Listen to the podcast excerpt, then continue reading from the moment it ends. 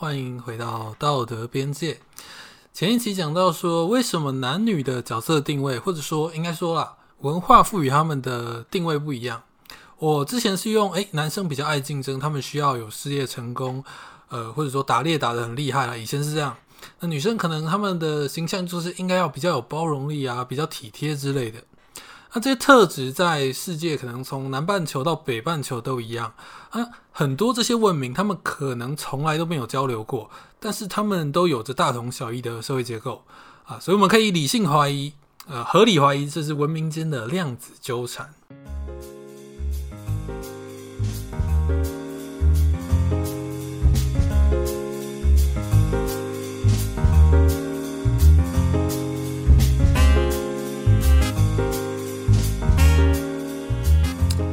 很多人一直对呃男女在性的成就或者说是现象有所困惑，呃，这个意思就是说，呃，男生跟很多女生做过爱，呃，很多跟很多女生上过床是很屌、很酷、可以炫耀的事情啊。但是女生如果跟很多男生做过爱，那就是破嘛，那就是婊子。当然，很多进步派的女权啊，不一定是女权，很多进步派的人他就不开心啊，怎么可以这么不平等呢？好，就算撇除不开心，还是很多人会好奇为什么会有这样子的现象嘛？那这个现象背后的原因，或者说它其实也可以用另外一句话来说，就是所谓的“男追女隔层山”啊，“女追男隔层纱”这个这句话。那因为难易度的不同，因为女生想要跟男生上床真的太简单了，只要你不是长得真的很丑，应该都不会太困难了。那我知道还有另外一件事情，很多男生都不会承认吧，就是男有一部分的男生会喜欢处女，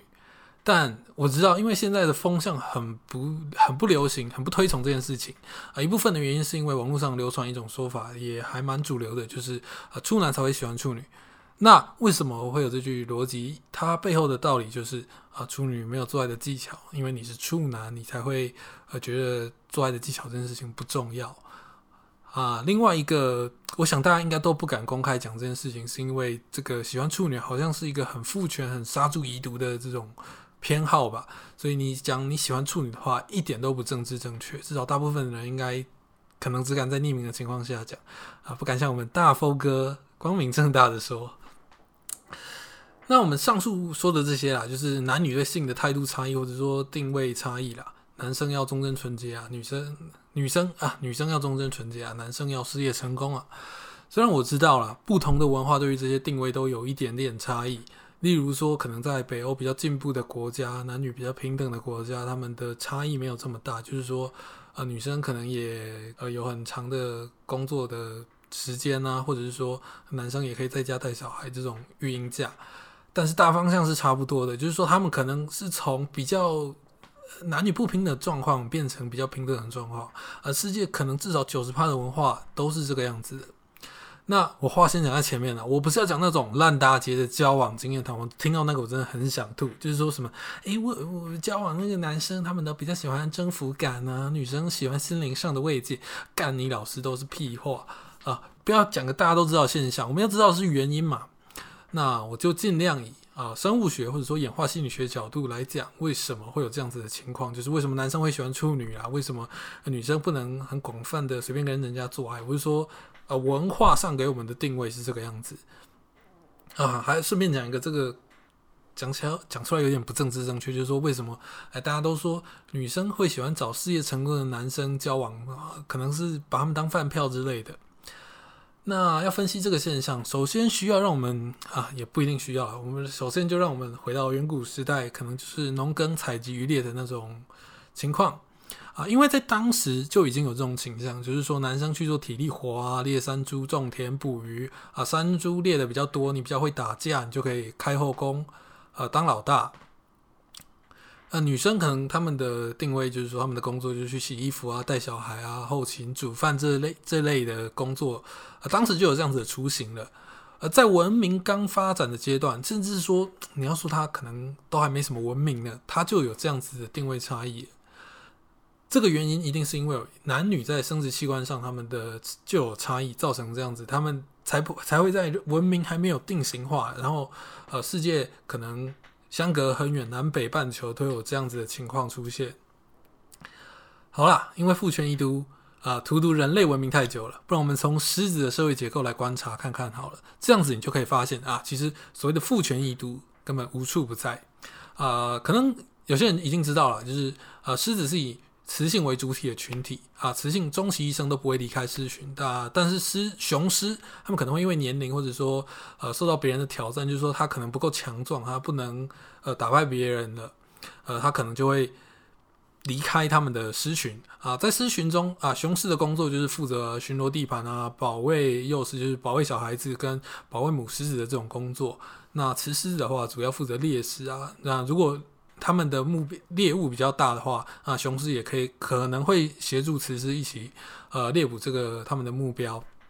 那一个狮群可能会从呃三只、三五只到五十只组成。那一般在一个狮群当中，只会有一只成年的雄狮。如果是较大的狮群的话，可能有复数的成年雄狮啊，那就要看里面有多少的雌狮子。有没有？好像闻到一点开后宫的味道了。因为一到三只的雄狮，代表说每一只雄狮啊，可能他们要配十到十五只的母狮。那未成年的雄狮在狮群中，一般在成年之后，他们就是他们生出来的小狮子啊，成年可能三到五年，三到五岁就会呃被驱逐出他们的狮群啊，以防他就是挑战他爸爸的地位。那其实他们在成年之后，还会继续留在他们的这个群体之内，呃，听起来就有点好像有乱伦的那种味道了。那年轻的雄狮在被驱逐出他们的狮群之后，它可能就会独自过着这种呃流浪啊猎捕这种流浪汉的生活，直到向别的狮群的呃这个雄狮王挑战成功，就是打赢别的狮群的老大，就是打赢你就是老大，打输你就是快滚，然后你可能就没有饭吃啊，也没有雌狮子要跟你交配这样子。那他们就是往复不断的这样子循环，战败的雄狮。大部分啊，不是死亡就是逃跑，或者说你就去呃找别的更弱的那种狮王挑战。那新狮王会将前任狮王所生的幼狮子全部都杀死啊，这样子雌狮子才会和那个新狮王交配嘛。啊，你有没有觉得这样子听下来，其实这个社会结构就跟人类的社会结构基本上如出一辙，如出一辙？为什么狮子的社会结构也这么的父权呢？我们可以很合理的怀疑嘛。这很有可能就是因为我们在生殖器官上的构造上有一些共同的差异啊，雄性或者说男性，他们最大的优势就是他们这个在繁殖上他们的效率很优秀啊，因为男生不用负责怀孕生产嘛，你一次可以一天啊，可以让很多个雌性或者说女生怀孕啊，所谓的奇迹的七人同时生产都有可能。那我们以最极端的状况来想好了，你就想女生如果一年一胎，从十五岁违法。让他高高一生生到六十五岁啊，最多就五十个人嘛，这个已经算很很极端了。那男生呢？呃，如果你每天让一个女生怀孕，其实这个我觉得应该不会很难了。就是撇除掉你工作很累的情况下的话，就是三百六十五天乘以五十年，那可能就快两万个子孙吧。所以说之前啊，几年前不是有个研究说 DNA 的研究说，可能成吉思汗他在那个东哎。西征还是东征，反正就征服到罗马帝国的地方的时候，他不是呃征服到哪就交配到哪吗？所以这个成吉思汗的子孙可能遍布欧亚大陆很多地方，可能连英国都有嘛。那当然了，我们讲的这个是男性或者说雄性在繁衍后代上的优势啊。还有啦，就是怀孕很消耗体力嘛，你没办法，就是你怀孕的时候你就没办法去啊打猎啊、捕鱼啊、种田这种。嗯，很出众的这种体力劳力工作，你就没办法做了嘛？啊，所以这也是其中一个男生比较大的优势，就是啊，你不会因为你要交配，你就不能做这些很消耗体力的工作。那当然了，繁衍机制一定不会让你只有好处的啦。啊，虽然你不用负责怀孕，但你就是要背负相应的风险。啊，男生在生殖。这个生殖这个环节上最大的缺点就是说啊，雄性或者说男性，你没办法确定这个后代是你自己的种啊。你有看过什么男生帮别人养了十五年还十几年的小孩，结果发现哎，去一一验 DNA 发现哇，这个小孩不是我的种哎，这是老婆跟别人外面偷生的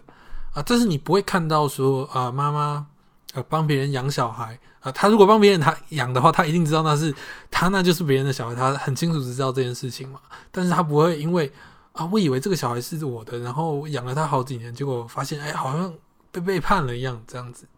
很简单嘛，因为这个小孩如果是你自己亲生的话，都是从你自己的阴道跑出来的，这就是啊负责怀孕的优势，就是你可以一百百分之一百的确定说你的孩子一定是你自己的，有你自己的基因啊。但是男生在 DNA 的这个技术测试技术发明之前，是呃几乎没有一百趴可以肯定的手法去检验呃孩子的爸爸是谁。啊，就像那个《权力的游戏》里面，Jeffrey 是谁生的这件事情，他们就可以隐瞒过去嘛。因为 Jeffrey 其实是 Jamie 跟 Cersei 生的。呃，后来会被发现，也是因为他们发现那个陆家他们有个特征，就是种性坚强。呃，如果你是陆家的孩子的话，你的头发一定会是黑发。那其实这个证据也不是非常的强烈，也比不上 DNA 嘛。所以说，他们有很多的方式可以去隐瞒这个孩子的身世。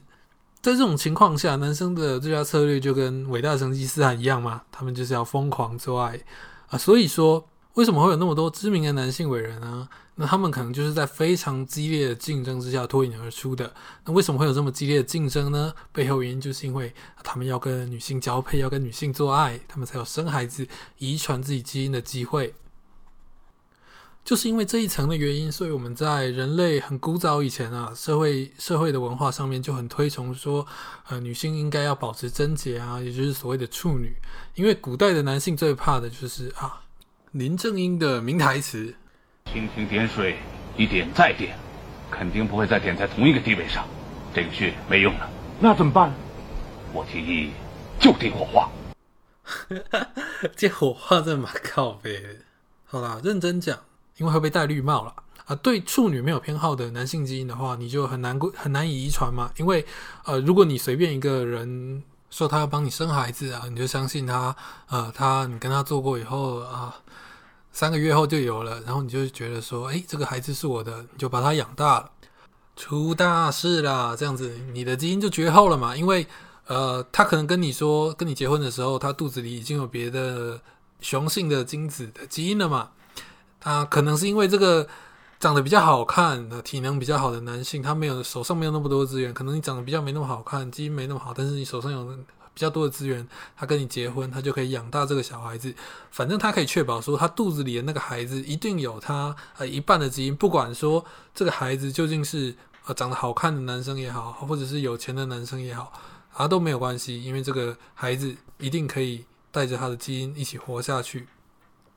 那所以也有一种说法，就是说，为什么男性都比较喜欢年轻的女性呢？啊，这个可能是因为啊，喜欢年轻的女性有这种偏好的基因，比较有机会在这个人心险恶的环境中活下来嘛。啊，达尔文说的适者生存啊，演化论可能就会演化出这样子的基因。那这这也只是一种说法而已啦，大家听听就好。那接下来我们说说女生好了。其实说完男生，也就等于说完女生了，因为比较的时候其实也都说过了嘛。呃，女生要负责生产，所以女生在繁衍后代上，她的优势自然就是说，呃，你辛苦怀胎十月，从你自己产道出来的孩子，必定有至少一半是你自己的基因，有自己的血脉嘛。呃，大家也不要小看留下基因这件事情，因为从呃生物的本能上来说，呃，这是所有生物的终极目标。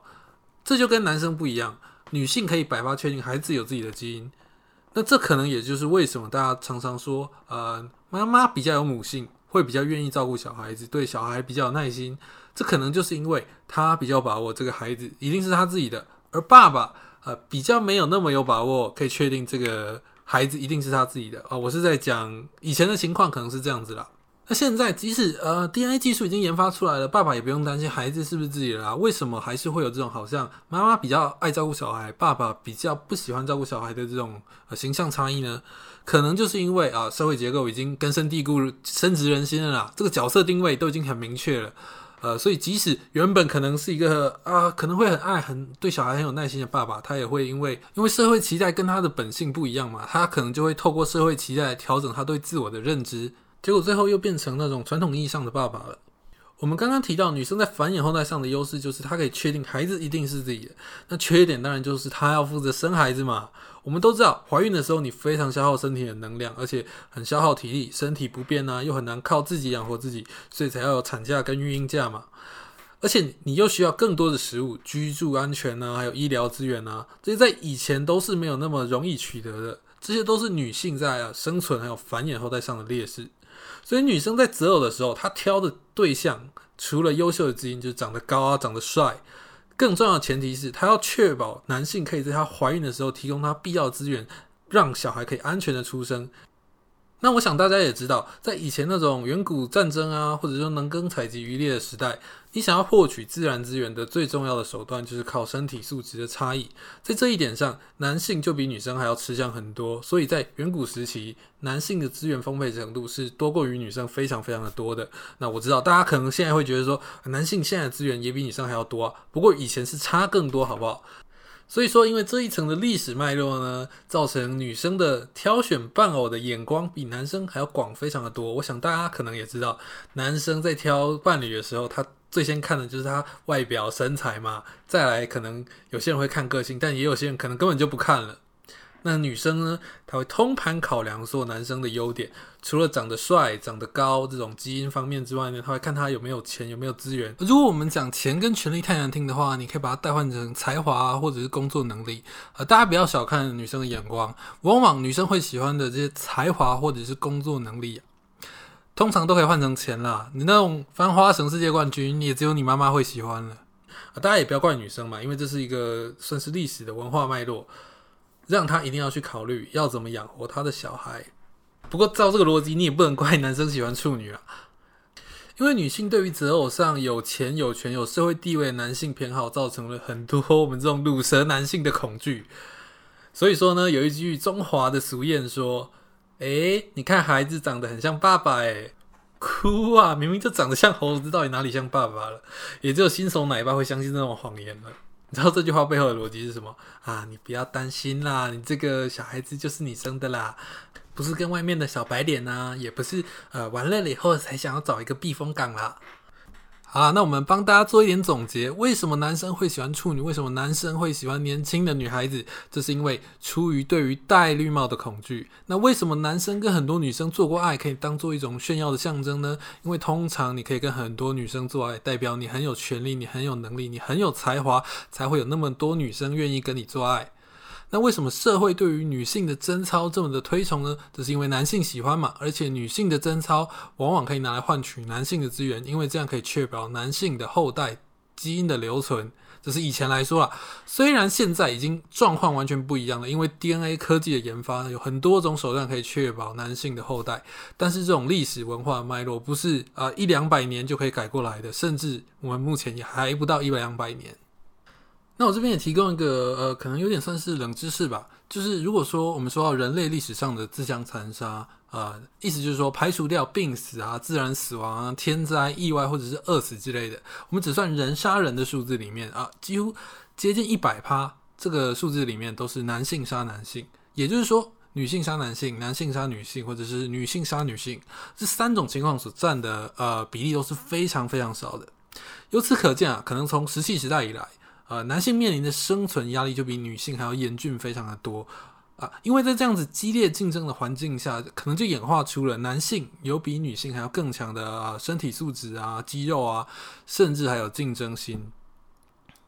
我不太确定大家听到这个观点的时候，你的感想是什么？毕竟这也只是其中一种观点或者说是说法而已。但是我是还蛮能被这种观点给说服的。我这样讲不知道正不正确啊？呃，所谓的原始的社会结构，它就演化出了所谓的文化或者说是价值观啊。举凡大家所知道的啊，西方的骑士精神啊，儒家思想的男主外女主内，在心理学上有一个术语叫做自我实现预言，就是 self-fulfilling prophecy，意思是说，不管是别人还是自己，甚至是社会。任何先入为主的看法，可能最终都会影响到个人的行为啊！就像今天老师说啊，你是个坏学生，因为你有抽烟。即便你今天可能只是一个抽烟的好学生，你也会因为老师的这句话、老师的这种期待，影响让你变成一个坏学生。那社会的期待，甚至是说是文化期待，本身就是一种预言嘛。意思是说，即便今天是一个温柔内敛、不爱竞争的男生，或者说是一个调皮、数学强、空间感很好的女生，她也会因为社会的刻板印象、社会的环境对他们的期待，而不断的让他们调整自己的定位。当然会，我们如今社会现今这个呃男女定位角色差异，一定不是只有文化，也不是只有生理构造差异造成的。但是我会觉得啊，生理构造差异或者说生殖器官差异，会是造成我们现今社会现况的比较根源的原因啦。否则，真的很难解释。世界上各地都是以父权父系社会为主，那这个其实也是啊，所谓的激进女性主义，就是一种很极端的女权团体啦。他们所提倡的一种想法，因为他们觉得男女在生理构造上的差异，造成男性不论如何都一定会造成压迫女性的事实，所以他主张啊，女性的最美好的情况就是所有的女性都是女同性恋，这是其中一种极端的想法啦。好，接下来进入 Q&A 环节啊，我们根本没有人看呐，所以节目就到这里哦，拜拜。